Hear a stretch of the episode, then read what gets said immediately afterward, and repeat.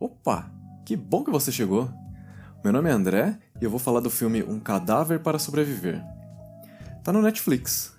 É um filme de 2016, escrito e dirigido por Daniels, que são Dan Kwan e Daniel Schneider, estrelado por Paul Dano e Daniel Radcliffe. Um filme improvável, é o mínimo que se pode dizer. Ver superficialmente o que se desenrola nessa história é um convite para risada de deboche. É, analisando um pouco mais profundamente, é, a gente vê uma história melancólica disfarçada. É, Hank, interpretado por Paul Dano, acorda numa praia deserta e pouco depois ele descobre um cadáver, o personagem do Daniel Radcliffe. Ele não conhece o morto, mas por respeito ele resolve enterrar. Então começam os absurdos. O corpo é capaz de coisas incríveis, como dar tiro, servir de lancha, é, se mexer e, em dado momento, até falar. E peidar. Tipo, muito. Mesmo. o nome original do filme, Swiss Army Man, dá a entender que o cadáver, com, com, os poderes especiais dele, servia como algo parecido com um canivete suíço, é, com diversas utilidades, conveniente ao ambiente hostil em que o Hank se encontrava. É, mesmo morto, ele tem uma consciência. O Hank dá a ele o nome de Manny, e aos poucos eles constroem uma amizade. Os dois começam uma caminhada por, pela floresta adentro, com o intuito de voltar para casa, tentando achar alguém ou algum sinal de civilização pelo caminho. É, há pouco contexto para o espectador.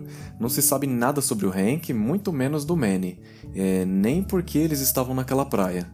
É, basta apenas para o espectador torcer para que eles consigam chegar em algum lugar e encontrar ajuda. Ao longo do caminho, eles tentam descobrir a identidade do cadáver. Qual é o verdadeiro nome, seus parentes, onde vivia, enfim, qualquer coisa. O Hank faz um esforço absurdo para fazê-lo lembrar de alguma coisa. A certa altura, o Manny lembra de uma garota, só que por acaso é a mesma garota pela qual o Hank é apaixonado. Esse, na minha opinião, é o ponto alto do filme, onde eles remontam uma cena em que supostamente o Manny vê essa garota pela primeira vez num ônibus. Aí eles utilizam lixo encontrado pelo caminho.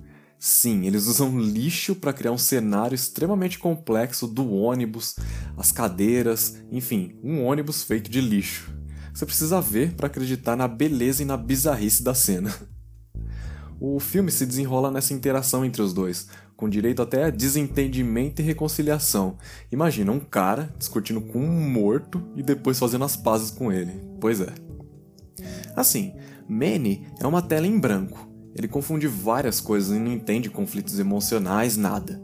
Já o Hank, ele é um rapaz introvertido, tímido, fala pouco, mas, mas, ao tentar ajudar o Manny a se lembrar de seu passado, é, a gente percebe que ele projeta no, no amigo, digamos assim, todos os seus medos, dúvidas, angústias, tudo. E, ao mesmo tempo, acaba dando as respostas para os próprios conflitos. No final, a gente entende que não havia uma praia deserta e nem floresta. Era um bosque pequeno e eles provavelmente andaram em círculos e não saíam do lugar. É, não havia nenhum poder especial no cadáver. Provavelmente era tudo invenção da mente perturbada do rapaz que projetou os próprios sentimentos na suposta memória do cadáver. O filme fala sobre várias coisas, mas a gente pode dizer que ele fala sobre solidão, timidez, amizade e da complexidade da mente humana. Uma curiosidade: o Paul Dano disse em entrevista que ele aceitou participar do filme depois de ouvir apenas uma frase dos diretores eles disseram o seguinte: O primeiro peido faz você rir e o último peido faz você chorar. é isso. Muito obrigado por ouvir até aqui. Até a próxima. Um forte abraço.